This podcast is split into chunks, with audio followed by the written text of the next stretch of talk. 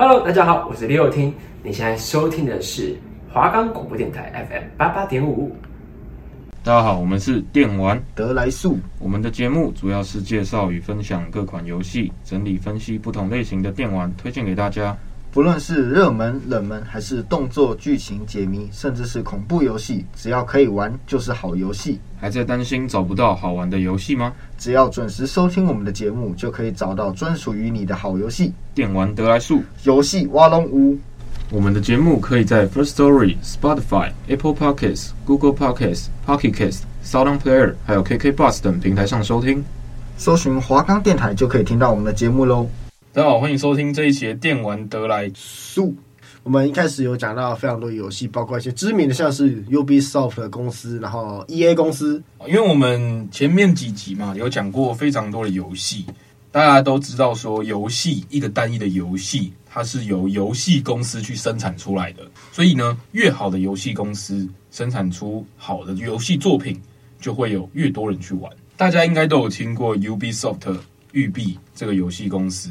就是我们前面也有讲到 R 六红彩六号，然后撤离禁区嘛的这个游戏，就是由 Ubisoft 去做出来的。那其实 Ubisoft 还有非常多的知名游戏，有像是《刺客教条》欸，上上集有讲到的《野境》，然后《全境封锁》，这些都是 Ubisoft 去制作出来的游戏。那今天。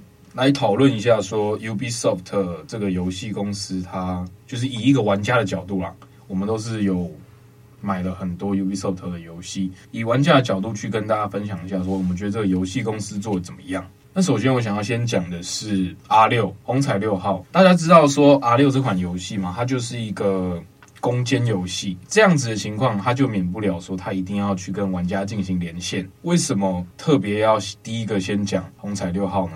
因为我本身是主播，就是一个非常严重的受害者。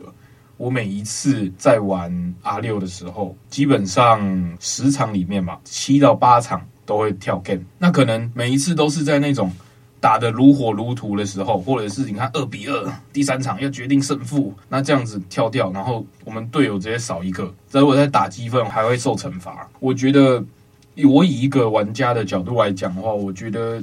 Ubisoft 的伺服器连线方面还有待加强。我其实也有查一些网络上的资料，上面也有人有这种情况，然后甚至是官网我也有去查，然后他们好像要我干嘛去改什么程式码，还是还是怎样的，我有点忘记了。呃，游戏目录里面一个什么档案，然后你要去修改它的参数了没有？对啊，对啊。就我觉得很奇怪，是我我花钱买了一款游戏，我想好好的体验，为什么我还要去修改它的程式码？我还要去弄那些有的没的，就是错。我会觉得好生气，然后 UB 的客服好像是你有什么问题，你去官网上看，然后他就会有那种好几个项目，然后你就依照自己的问题去找项目。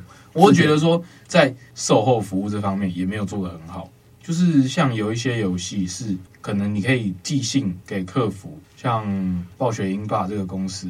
因为我有买很多 Call of Duty 的，它的现代战争啊、冷战，还有它前阵子有出那个重制版《现代战争二》的重制版。那个时候，因为我一次买了三款 Call of Duty，我在开启游戏的时候有一些状况，就是我没有办法在我的游戏库顺利的找到我的游戏在哪里，我根本没有办法下载，没有办法玩。然后我就觉得说，我是不是被骗钱了？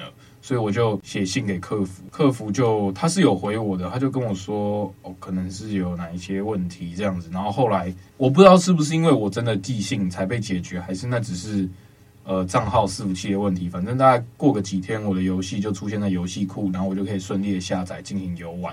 我觉得游戏公司，你一家公司做出来就是这么多系列作品，然后这么多的用户，你一定会有一些疏失，或者是在程式上面有一些。呃，失误的地方，但是你能不能去为玩家做好售后服务？我觉得这才能展现一个游戏公司重不重视玩家的态度。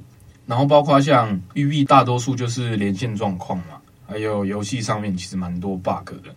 它还有很多系列作品，我都觉得其实蛮好玩，像是《刺客教条》，我《刺客教条》几乎全部都有买。阿六不用讲了，就红彩六号撤离禁区跟围攻行动，嗯。还有 Division 全境封锁，野境也有买哦，还有极地战壕，极地战壕我没有买，但是其实我一直都蛮想玩的。那像看门狗，看门狗我也有买，我觉得以看门狗这款游戏来讲，剧情非常好。其实育碧的游戏真的剧情都做得很棒，像《刺客教条》，它的剧情我也是很喜欢。但是在游玩体验上嘛，像看门狗的载具行动，它的车子难开，超级难开，就是跟冰块一样。转弯稍微按个空白键，直接打滑就整个翻车这样。讲回来，《刺客教条》这款游戏，我刚才有说，我一直都很喜欢它的剧情，我很喜欢那种潜行暗杀。可是到后面的《刺客教条》，我越来越不喜欢，是为什么？然后甚至我买了没有玩，就是因为我觉得后面的《刺客教条》大概从《奥德赛起源》《维京纪元》那边开始，你的游戏架构没有变，然后甚至后面好像还加入了等级机制。然后后面整个游戏走向已经有点换了，就是它不是纯粹的前行，它甚至有更多的是你要正面的去跟敌人冲突。我我还以为我在玩《要战魂》还是什么，你知道这款游戏吗？你说类似？魂类那种，对对对，他他后面已经有点变魂类，然后我还要打 BOSS，他有那种血很厚，然后攻击力很强，因为他后面还有等级机制，你知道吗？以前刺客教条好像没有这种东西。对啊，以前我记得我在四代以前都是没有的，算是一个突然就是一个画面，就是哎，怎样突然变成魂类游戏一样？对啊，所以我觉得后面的刺客教条就很不刺客教条啊，你干脆改成什么什么武士，不是刺客教魂 乱，他根本就不是刺客了。对啊，这问题也不是主观的。主播的感受，是我们的朋友也是有这种想法。但我觉得《奥德赛》有一个 CP 值很高的地方，它故事线超长哦，可以玩很久。我大概玩了三个小时，我不知道是我的问题还是怎么样，我玩了三个小时，整个故事进度我只过三趴。刺客教条我还是很喜欢，所以我觉得游戏公司啊要做的长久，你需要重视的不只是你呃开发游戏的剧情，然后包括我觉得像优化。你的伺服器稳定度都可以直接影响到说这家游戏公司的寿命。虽然刚才有讲这么多，就是觉得 Ubisoft 的伺服器不稳啊，因为我自己一直断线。游戏系列游戏《四个教条》有一点换汤不换药，然后后面整个游戏风格走中，我会觉得它有这些问题。但其实我还是蛮愿意支持育碧这家游戏公司，因为它还是有一定的发展性，它的。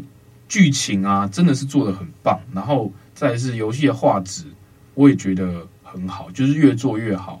如果他愿意去更重视一些玩家的反馈嘛，首先可能先把连线上连线的问题解决，让它稳定之后，那你那种 PVP 的游戏就会越来越多人去玩。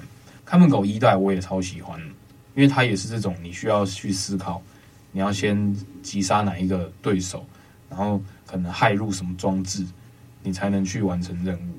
就看门狗一跟刺客教条的三四，我都蛮喜欢的。那看门狗二呢？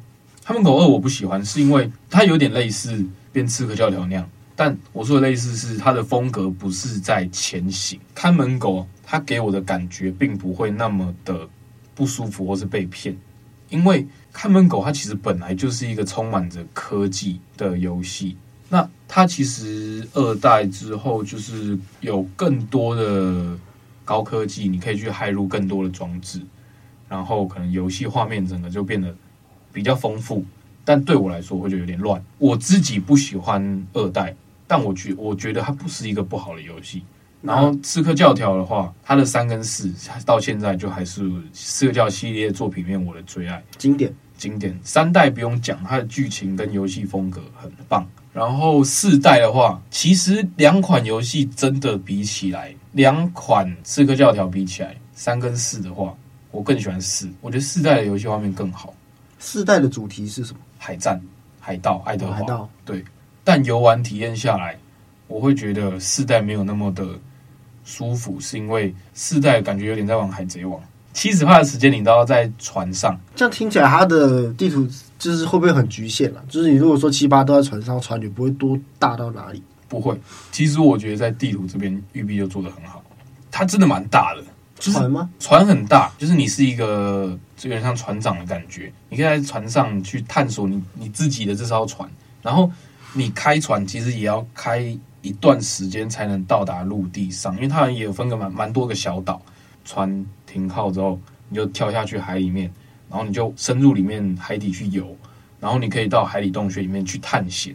对，但我觉得四代的缺点真的是它太多的时间跟任务要在海上。总体来说的话，Ubisoft 它虽然可能有些小问题嘛，你说可能就是一些伺服器或者是一些 bug，是。那对你来说，它是往好的方向发展？其实我觉得对我来说，它没有往好的方向发展，但那是对我来说，就是我刚才有讲到，它整个游戏类型可能会有点跑调，但。我觉得对游戏公司来讲，这可能不是坏事。就是它有更多不同的族群会喜欢它的游戏，然后可能诶，因为新的类型，所以去尝试看看旧的作品。以我来讲，我很喜欢育碧以前的样子，但我不喜欢它现在的样子。但那只是我。那些游戏 IP，他们到后面是不是好像都会被改变成不是原版的样子？以育碧来讲的话，我觉得是，但可能也无可厚非，因为。你一款游戏，尤其是尤其是系列作，你如果不做出一点改变，你会被玩家觉得一成不变。哦但是我觉得只是在于改变的幅度跟你的风格有没有去拿捏好，还有游戏公司真正想要去呈现的东西是什么。可以跟大家讲一下另外一个游戏公司 EA，就是我们在 Apex 那一集有提过的这个游戏公司。那其实它的问题，我觉得要说大。也不大，要说小也不小，就是是可以有给他机会去改善，不用完全的去封杀这款游戏。那我首先我觉得 EA 最大的问题一定是它的伺服器，它的伺服器连线问题非常严重，就是玩家可能玩到一半就会断线，尤其是在更新之后，一票人可能打到一半突然就没了，游戏就没了。那我可能在打积分呢，搞什么鬼啊？我打积分打到一半，然后突然就把我闪退。然后害我被中离惩罚，搞什么鬼啊？没错，他每次这样子都算是一种伤害。就是像我前阵子真的就是可能上个礼拜我有登入我的 Apex 去玩积分，我想说就来爬一下，因为很久没玩。因为其实不管伺服器品质多烂，但是 Apex 我觉得算是一个好游戏，所以我还是一次一次的给他机会去玩。可是就像我上个礼拜，我一打开灯去玩第一场排位赛。直接就闪退，而且他是直接断线，然后又闪退，然后回去之后发现中离惩罚之后，我就直接离开游戏，就再没打开了。像你刚刚说的伺服器问题非常严重，然后也是每次更新更新也都没有什么改善，这样。对，我觉得这个其实就跟感情一样，一次一次的消磨，终究会把你对这款游戏的热情消磨掉。游戏公司有没有去重视这个问题，会影响到他的玩家群众，因为你看我们之前。我们算是每天都在玩 Apex，没错。到现在我们一个礼拜可能玩不到一次，没错。如果你一直不去改善，因为你是 PVP 游戏，你不是 PVE，你不是单机游戏。如果单机游戏，你根本不需要去有伺服器上面的架构，然后你只要把你自己的游戏建构好就好了，你不要有太多的 bug，然后把优化做好，这样就好。但你现在最红的是你的 PVP 游戏，你理当应该去整理好你的伺服器问题，而且这不是我们两个的个案，而是你网络上随便找，你都可以找到一票玩家在谩骂 EA 的伺服器连线。对，我看不到游戏公司的态度在哪里，因为。这很久了，你到现在十四赛季，十五、嗯，他从大概就是真的是已经快十几个赛季都没有任何改善。对啊，现在十五赛季，现在十五赛季到月球了，你出了一个新的地图、新的角色，更不要说你出了很多的造型，很帅没有错。可是你到底有没有去解决最根本的问题？对啊，就是最直接影响到玩家游玩体验的问题，不要让玩家觉得心寒。像我。自己是觉得蛮心寒，我是买冠军包了，我没有像你出那么多钱，没错，所以我就花一次钱，有我有买挖耳基里的造型，就这样而已，所以我会觉得还可以止损。就像其实前几个礼拜，我超想买那个探路者的造型，就我觉得超级帅，因为我也很爱玩探路者，可是我又觉得不行，就是因为它一个造型其实蛮贵的，嗯，也是要七百块，七八七八百嘛，嗯，一个造型要七八百块，就是。我觉得他造型做出来的样子是绝对有符合这个价值，真的很帅啊！但是我考虑到的点是说，EA 好像没有要去处理他伺服器的问题，那我未来可能越来越少玩 Apex，甚至可能到后面我就不玩。那我真的还要在这个游戏上花钱吗？所以我后来就是到他下架，我都没有买。我觉得 EA 有没有去处理他游戏伺服器的问题，真的会影响到就是我对这款游戏的热爱程度。那因为我还有玩它的另外一款游戏叫什么《极速快感》，就是一个赛车游戏，就是在前几个礼拜它特价的时候，好像花了几百块买的。我觉得玩起来体验是不差啦，就是因为它其实是一个单机游戏，好像也可以 PVP，但我那个时候就玩了大概一两个小时吧，我也没有玩太久。然后因为它是单机游戏，所以也没有说。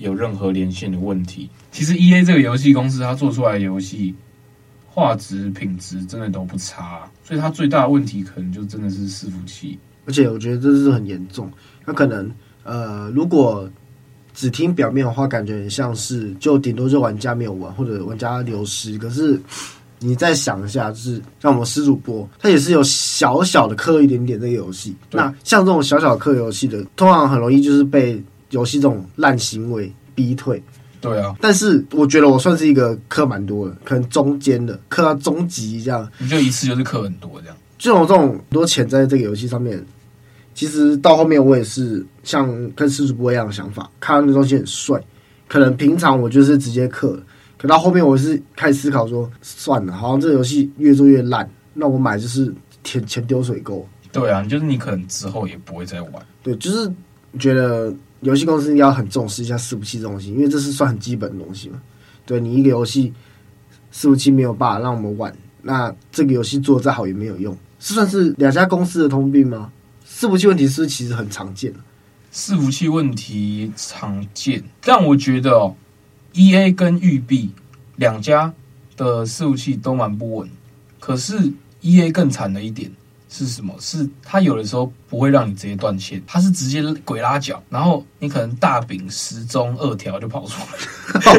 我 的专业术语，对专业术语，这个都是有经历过这种摧残的才讲得出来。欸，我是说实话，我不是瞎掰，我是真的，我的电脑上跑出这些符号，我就觉得很神奇。真的，而且那通常都不是我们电脑问题，不是通常是绝对不是我们电脑问题。对啊。网络连线什么都很稳，对，我们在玩都是挂 DC 嘛，通话，对啊，通话都是正常的，然后电脑设备都超级高级的，对啊，那怎么可能会出现三零六零？哎，有没有搞错啊？对啊，不可能会出现这种可能游戏卡顿延迟是设备造成，这是不会成立的。而且如果设备问题的话，你就不会有顺的时候。对，你从一开始你这款游戏根本就不会玩的顺。最气的就是设备很好，网络很好，但是游戏给你一个就是你现在文用文书机在玩的感觉。没错。就是很不爽啊，真的很不爽，真的很不爽哎、欸，都很不爽。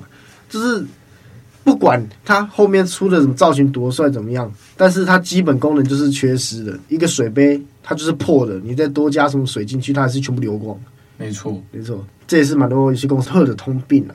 是，不知道是亚洲服关系还是怎么样，因为我记得不管是 Apex 还是其他游戏，呃，欧美服好像都蛮稳定的，都比较稳定，对啊，可是像他们都赚那么多钱。然后其实亚洲，我觉得亚洲玩家算是很大一群，他们其实也可以拨一点经费来修一下伺服器。对啊，可是像 Apex，它在亚洲就是台湾的伺服器很烂嘛。嗯，它有两个伺服器。对，可是它直接锁中国区，锁中国区。对啊，中国是没有办法玩这款游戏，就是它已经把范围送很小了吧？除非你。开 VPN 或者是就翻墙，中国玩家才有办法去玩 Apex 这款游戏。因为我记得当初 EA 给的回复好像是说，因为中国的外挂玩家太多了，嗯，所以他们干脆把中国封区。那我觉得这也有一部分的问题是，为什么你不好好的抓外挂？对啊，为什么你的游戏的审核机制不严谨一点？嗯，而是你直接用这种。锁区，对，你直接用锁区，那你其实这样你就相对的会影响到更多数的玩家。我所谓更多数玩家是中国的玩家，没有办法在自己的伺服器国内去玩这款游戏。那他们会做的方法就是用 VPN，然后去翻墙来我们的伺服器，不管是去香港、东京或者是台湾，你他们就会去各个伺服器玩。那如果你不去严谨的抓外挂，你就是让这些外挂跑来其他伺服器乱，然后那，那个根本就没有阻止到什么，他就只是把外挂分散到各个国家的地区，然后去荼毒那边的人而已。对啊，而且你这样子也会造成伺服器的堵塞，是，就太大量的玩家在挤在同一个伺服器，你当然会伺服器会负荷不了嘛。就我看不懂他们的做法了，我真的是看不懂。而且抓外挂是很基本的事情嘛，EA 也不算是一个小公司啊。对啊，而且真的是他们永远都被外挂追着跑。没错，你现在随便什么 Google 搜寻一下 Apex 外挂就可以看到什么，现在有什么 AI。就是直接扫你幕，还有更更凶点是直接抓外挂在你的硬体上面。嗯，其实 EA 认真点也抓得到，而且他们其实锁外挂账号锁很凶，抓到一次可能就是直接把你 ban 掉，然后甚至还锁你的主机板。但是他们惩罚开挂的手段很狠，可是他们抓的没有很轻。当然，我觉得也会怕说有那种误抓的情况，嗯，所以这不会说是一个。太主要的问题，就你如果真的抓错了，那你这个账号的玩家提出申请嘛，就是说，那你再检查一次，我是不是真的有使用这个城市？嗯，那如果没有，你就把我解封就好了。对啊，这其实都是可以做到更好，但是他们都没有在优化他们处理程序上。就是如果你不小心封到一个没有开外挂的玩家，但是如果说这个玩家提出申请。你又不想帮他解决，你就直接少一个玩家，那你觉得没什么？一个没什么，十个没什么，一百个没什么。那如果是一万个呢？一百万个呢？你会觉得有什么吧？累积起来也是很多。对啊，就是游戏公司不能用这种，就是宁可错杀一百啊，不可缺一这样，在抓外挂的机制上面严谨一点，然后也让玩家有更多弹性的空间可以去提出申请。对，因为它其实。我觉得很奇怪，就是很常可以看到无辜玩家被误锁，可是外挂还是横行。对啊，就是为什么他们会一直在锁别人？可是好像真正外挂的那种很明显的自动瞄准、透视那种都抓不到，然后锁的永远都是一些无辜的玩家。这样，你知道我甚至有常在看抖音上面有人直接在抖音直播他开外挂。对啊，就是。这种明目张胆的，其实他们用心点都抓得到了。我看到这个直播的时候，我甚至觉得这个直播的人挺好的，就是他透过这种方式来告诉大家，也告诉游戏公司，你们就是继续不处理，我就是这种明目张胆开外挂，反正你们也不会抓我，那你们能拿我怎样？就是我觉得这会有一个效果啦，让游戏公司去，如果游戏公司有看到的话，可以让他们去正视这个问题。那。刚才有提到说，伺服器连线是呃每个游戏公司都要面对到的问题，但我觉得相对起来，英雄联盟就做的挺好的，因为英雄联盟也是我玩很久的一款游戏，从国小就开始玩，大概玩到高中吧，我一直都在打英雄联盟，然后到现在我可能偶尔我朋友找我的话，我陪他们玩个一两把，就是他们的连线其实相对是稳定很多。然后在外挂上面，我不能说没有，但其实我不太会遇到。我自己来讲的话，我真的没遇过几个外挂。哦，英雄联盟外挂好像真的很少。我我觉得不要直接说少，但是相对相相对起来，可能都可以检举啊，你都可以去检举。就是你怀疑这个玩家有开外挂的话，你可以去检举。嗯，但我觉得可能是英雄联盟在收到检举之后，是真的有去做事。嗯。而且，因为你检举成功之后，英雄联盟还会寄信给你说，哦，他们把它封锁了，所以谢谢谢谢你的检举。就是有后续会告诉你。对对对对，我觉得这样很好。对啊，就是有给玩家一个 feedback，有在重视玩家的感觉。嗯、所以我为什么英雄联盟它可以做到全世界成为电竞之首？就我觉得不是没有原因的，它很重视玩家的感受啊。它在游戏的平衡上面，大家的英雄都是一样的，大家不会有什么你可以氪比较多钱。去买好一点的装备，对，就是英雄联盟，它是一款战术 DOTA 游戏嘛。你氪金唯一能得到的是什么？造型，造型帅而已。对，就是让你，你你你如果很强的话，你实力够的话，你就是又强又帅。对，啊像 Faker 就是都不用造型，也很帅。对，因为不用造型就是 Faker 的造型。没错，其实你从游戏公司，它在经营一款游戏上面，它所有的处置。他面对到游戏玩家的问题，就是刚刚提到外挂连线，还有游戏的平衡上面，他们是用什么样的态度在去面对这些问题？你就可以大概知道说这款游戏它的未来发展跟它的规模一定是不容小觑的。我最近其实有去看说网络上对于英雄联盟它的评价，就是其实它真的算是全球都有很多的玩家嘛，受众算是很大。但我包括我自己到后面都没有什么在玩，我觉得是有一部分的原因，是因为英雄联盟的变化感觉有一点，我不会说多不好，但会有点难理解。因为 DOTA 游戏你要打得好，不只是你自己的操作、你的观念要好，你要懂得很多全面的东西。你要了解自己的英雄，也了解对方的英雄，你才能说哦，你去预判说他的招式是怎么放，可能会在什么时间点放，那连招可能会是什么，你才能就是知己知彼，百战百胜。但是他后面一直在出新的英雄，可能包括被动的效果，还有技能会有什么样的效果，都是比较多样化，就很难去预测。所以对老玩家来讲，会有点难理解，但可能。还是有新的玩家进来嘛，然后接触到这样子的英雄联盟，他们不会不习惯。我觉得也不是说是一个很严重的坏事啊，因为毕竟你看它的电竞产业还是这么的兴盛，到现在每年都还是会一直办英雄联盟的比赛，全全球性的，所以它的规模真的是不小。然后 Riot 就是拳头社嘛，它也有出这个特战英豪。一款射击游戏，之前蛮有名的。嗯，它被说是妹子版的 CS。哦哦，好像有诶、欸，有听说。对，因为很多女生都会玩特战英豪，但是我自己没有玩，是因为我觉得不太真实啊。那只是因为我，因为我喜欢的枪战是那种真实一点的、写实一点的，对对对，甚至是就运用战术的那种硬核。我已经不太会去玩像 CSGO 那种，就是纯粹的。PVP 游戏，对，我更享受在剧情跟战术里面，所以我不是特战英豪的受众，但我还是有玩过。它有融入一点技能，有一点点斗阵特工的感觉，但没有那么的花里胡哨。对，它还是算是枪战，代表个人立场，真的是个人立场。